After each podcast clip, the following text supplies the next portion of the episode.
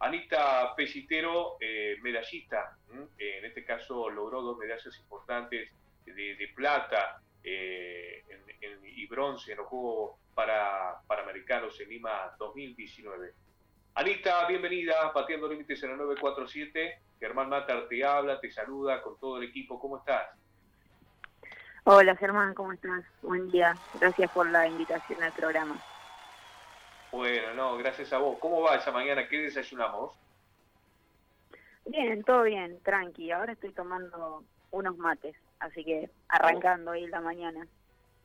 Bien, todavía no te activaste en Twitter, ¿no? Sos una de las eh, tuiteras más incisivas ahí en, Twitter. Digo que entre vos y Daniela Jiménez están ahí, pero me parece que vos le, va, le, estás ganando.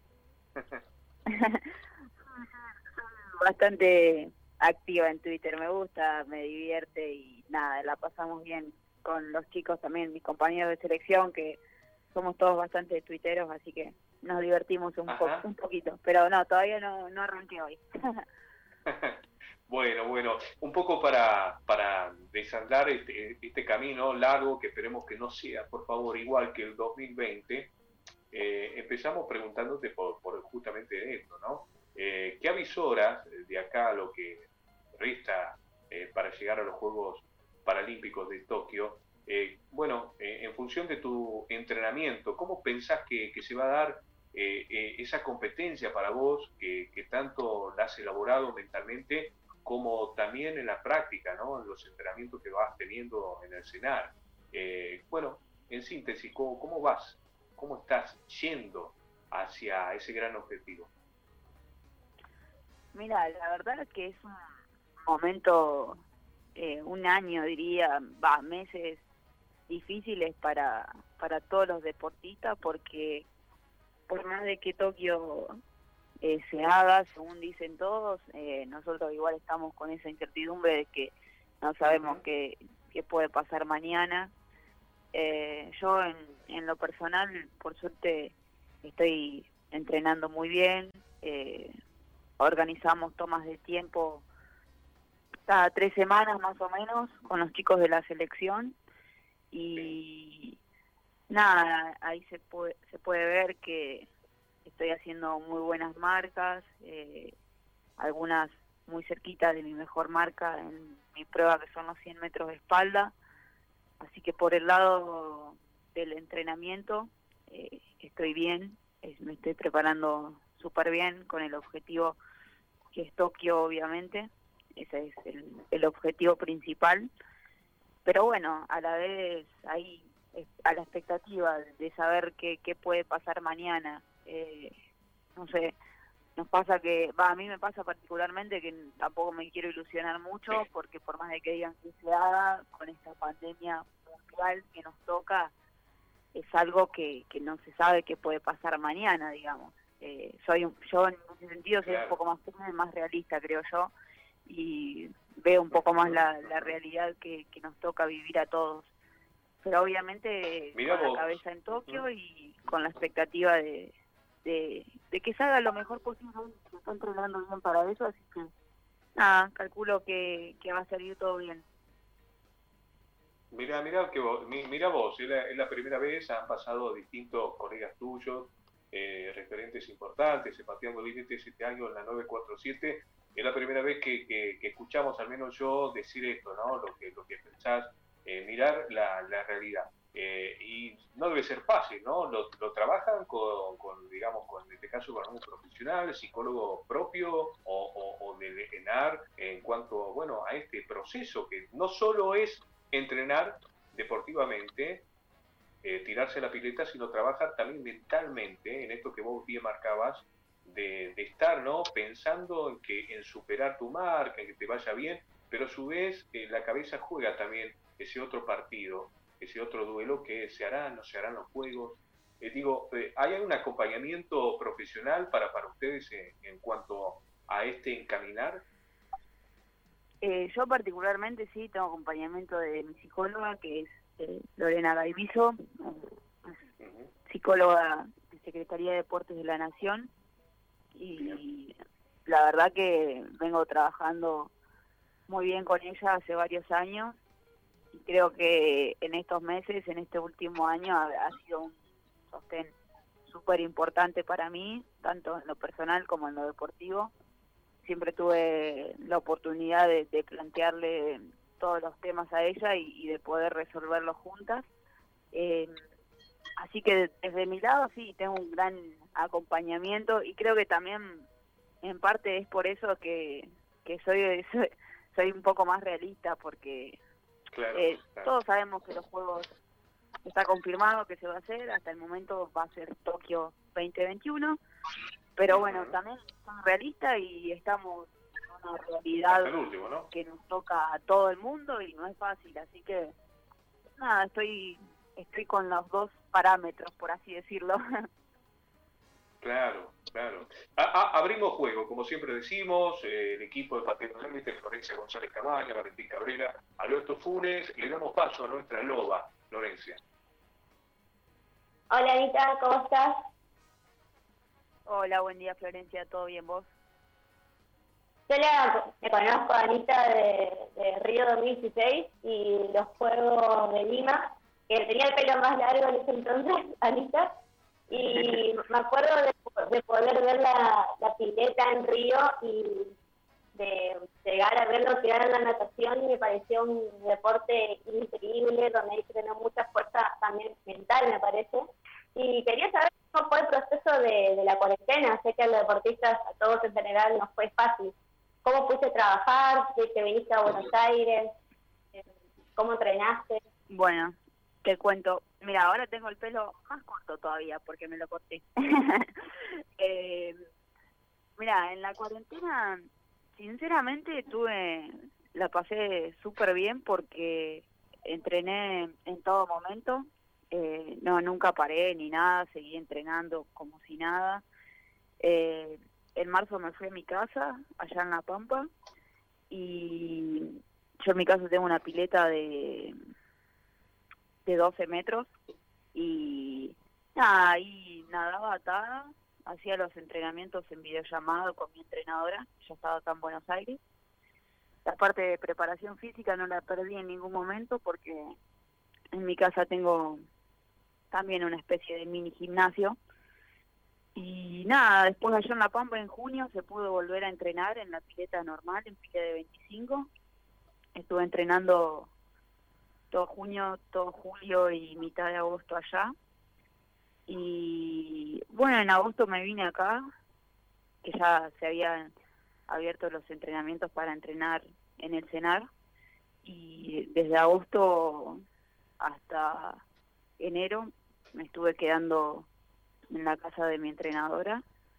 Eh, y nada, debido a todo eso, como que en ningún momento perdí el entrenamiento y seguí enfocada. ¿Estás en el cenar o cómo es con el tema de estas nuevas medidas? Eh, no, no te escuché bien, perdón. Si ahora estabas entrenando en el cenar por, por lo que vi en tus historias y cómo sigue con el tema de las nuevas medidas del gobierno. Sí, sí, por el momento nosotros seguimos entrenando en el cenar eh, las únicas condiciones, digamos, que, que pusieron para, para poder seguir entrenando es ser gente que esté en el camino a Tokio, tanto olímpicos como paralímpicos, así que por el momento vamos a poder seguir entrenando ahí sin ningún tipo de problema. Valentín Cabrera también se suma a la charla. Hola Anita, ¿cómo estás? Hola, ¿cómo estás? ¿Todo bien? Todo bien. Eh, quería preguntarte más o menos eh, algo relacionado a lo que hablabas con, con, Germán anteriormente, que era sobre la psicología deportiva. Creo que, eh, a opinión personal, es algo esencial hoy en día para lo que son los deportistas, la preparación mental para afrontar todo tipo de competencia y en este caso tocó también afrontar una cuarentena, algo que, una pandemia que, que bueno, obviamente nos sorprendió a todos, ¿Cómo, cómo la, la, trabajaste? ¿Vos la trabajaste a través de tu psicólogo deportivo? Eh, sí, sí, yo creo que hoy en día y ya hace muchos años es algo fundamental, es una de las principales cosas para un deportista, porque pasamos por millones de momentos, eh, por ahí estamos arriba, por ahí estamos abajo, eh, mismo durante el entrenamiento, por ahí uno no, no siempre puede estar bien con pilas y, que le salga todo bien. Y nada, yo creo que para esas cosas quizás está mucho mejor preparado un psicólogo deportivo que hasta el mismo entrenador, por así decirlo. Entonces, está bien que sea así porque para algo está el psicólogo deportivo, digamos. Eh, entonces, por ahí nos puede acompañar desde otro lado y, y guiarnos de, de otra manera. Pero sí, yo particularmente durante la cuarentena también trabajé en todo momento con mi psicóloga, eh, lo hacíamos por videollamada todas las semanas eh, y creo que eso también me, me, ayudó un montón en los momentos por ahí de altibajos que, que uno va teniendo porque, bueno, no siempre se puede estar bien, así que sí, yo particularmente pienso que es fundamental el apoyo de un profesional de, como un psicólogo. Y ahora tenés dos competencias locales eh, previas a, lo que sería los Juegos Olímpicos, Paralímpicos, perdón, de, de Tokio. Sí, en teoría tenemos un Open en mayo, a fines de mayo, ese, ese sería en el CENAR, y después otro en junio, a fines de junio también, que ese me parece que era en el Parque Roca, Así que, nada, esos serían los últimos dos torneos eh, antes de, de Tokio. nada, el último torneo internacional ah, de grande competencia que tuvimos antes de Tokio va a ser el fue el Mundial del Hombre que fue en 2019 así que fue esa la última vez que nos cruzamos con nuestros rivales de, de mayor jerarquía digamos Adelante, Alberto. Hola, Anita, ¿cómo estás? Hola, ¿cómo estás? Este, bueno, escuchando tu realidad que no deja de, preocuparnos por, la, como a todos nos pasa y en cualquier otro deporte, este, esta realidad que no permite ilusionarse mucho porque día a día se van produciendo situaciones que hacen tambalear este, situaciones cotidianas de la vida, proyectarlo más de 100 días también se hace difícil.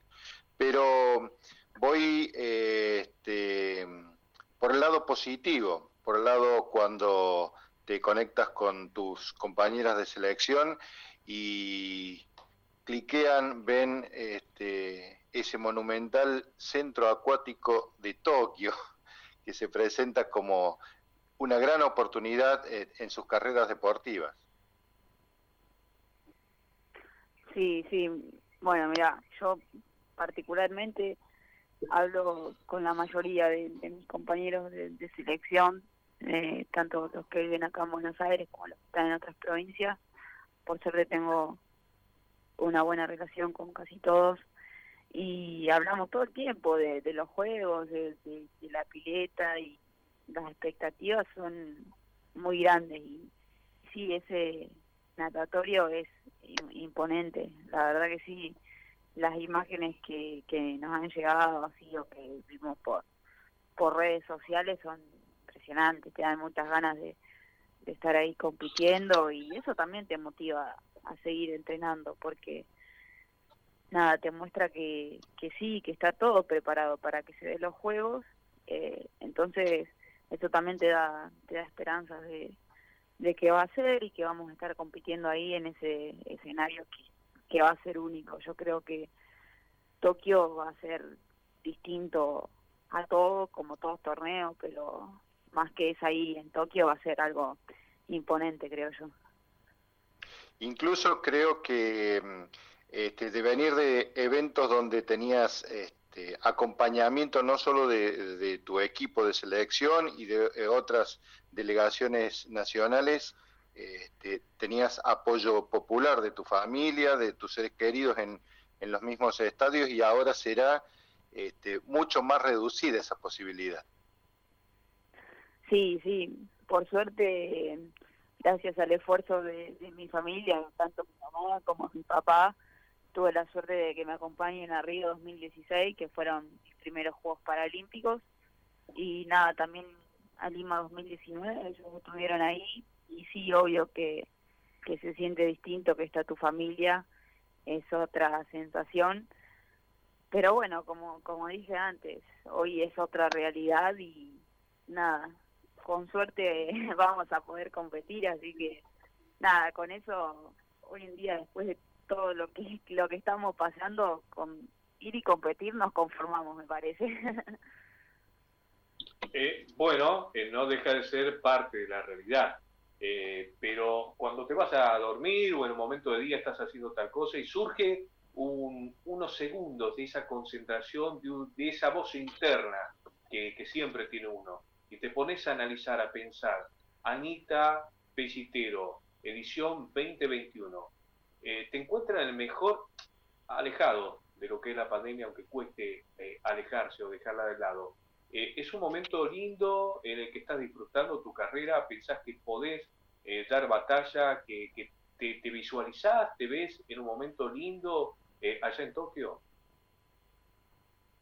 Sí, sí, obvio, uno, uno siempre se imagina ahí entrando en la parte que es la competencia o mismo viajando para Tokio con todo el equipo.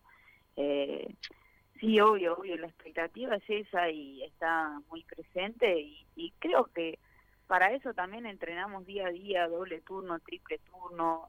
Eh, uno siempre está pensando todo el tiempo en el próximo objetivo y más allá de que sea Tokio, que es un juego paralímpico que no es menor, eh, también volver a la competencia internacional después de tanto tiempo, ya como te dije antes, la última fue en 2019 en el Mundial de Londres, y volver a competir después de tanto tiempo con todo lo que pasamos, obviamente que va a ser una mezcla de emociones muy grande para todos, así sea cualquiera el resultado, ya el llegar y estar ahí y poder competir después de todo, yo creo que, que va a ser muy lindo y, y todo el tiempo uno está, está pensando en ese momento.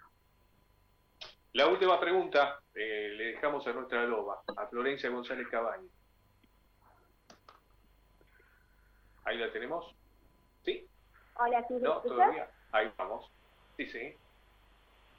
Sí, Anita, más que nada era, bueno, estaba escuchando, bueno, ese, ese momento que, cuando estás participando en los juegos, ya tuviste la oportunidad también en, juegos, en los Juegos 2016. Eh, por más que la, la, experiencia va a ser distinta, eh, ¿te imaginas que vas a poder lograr aún más y lo de, lo que hiciste en Río 2016? Sí, yo, yo creo que sí. Eh, en 2016, eh, como dije, fue mi primer juego, quizás eh, iba con otras expectativas o de otra manera, quizás a disfrutar de más de la, de la experiencia de lo que es un primer juego. Y ahora, nada, después de haber obtenido en el Mundial un cuarto puesto, en un Mundial donde era mucha competencia, eh, por suerte me fue excelente a nivel marca, entonces uno siempre se va proponiendo eh, pasos más grandes y va con las expectativas más, más altas. Así que ojalá que sí, que salga de la mejor manera posible y así obtener el mejor resultado para mí y, para, para mi equipo de trabajo, que sin duda es un sostén súper importante y, y sin ese equipo nada de esto podría ser posible, obviamente. Bien, Anita, estamos ya en mitad de abril. Eh, bueno, ¿cómo continúa esto, eh, digamos, de acá en más eh, en tu competencia? ¿Todo va, se va a cerrar en, en Argentina? ¿Existe esa posibilidad de concretar algún torneo afuera? no, no, la realidad es que se está compitiendo afuera en varios eventos, pero bueno, nosotros no vamos a viajar a ninguno. Eh, así que nada, las últimas competencias que, que, vamos a tener van a ser acá a nivel nacional. como dije, una va a ser en, a fines de mayo y la otra va a ser a fines de junio, que creo que bueno, ahí es ya donde eh, se da el cierre definitivo de, la lista para Turquía. Así que nada, ahora preparando esos dos torneos obviamente y con, con el objetivo fijo en Tokio. Bien, y nos despedimos con esto, Anita, una propuesta. Si esto fuera eh, Twitter oral, ¿qué frase del día te gustaría expresar? Eh, no sé, una automotivación, algo que, quieras expresarles a tus colegas, algo personal. ¿Qué tiene hoy para contarnos y, despedirse, como, como desees vos, de Pateando Límites por la 947, agradeciéndote tu tiempo? Eh, a ver, que me agarraste desprevenida. eh, ¿Algún mensaje de aliento nada, que hay que, por más de que pase lo que pase, hay que, hay que seguir entrenando, que sin duda, en, como es el dicho, en, en la cancha se ve, se ven los resultados y se ve quién entrena y quién no. Esa es una picante para Twitter. ahí está, ahí está. Te la reservaste un poco, pero va, va perfecto. Anita, lo mejor. me controlé, ¿eh? me controlé. Anita, lo mejor. Muchas gracias por tu tiempo. Bueno, muchas gracias a vos y le mando un saludo muy grande a mi mamá y a mi papá que seguramente me están escuchando. Y a, mi los nombres. que me dijo que la salude. Ahí está. Perfecto. Saludos a tus papás y, a Jazmín. Un abrazo grande. Que andes bien. Abrazo grande. Chao, chao.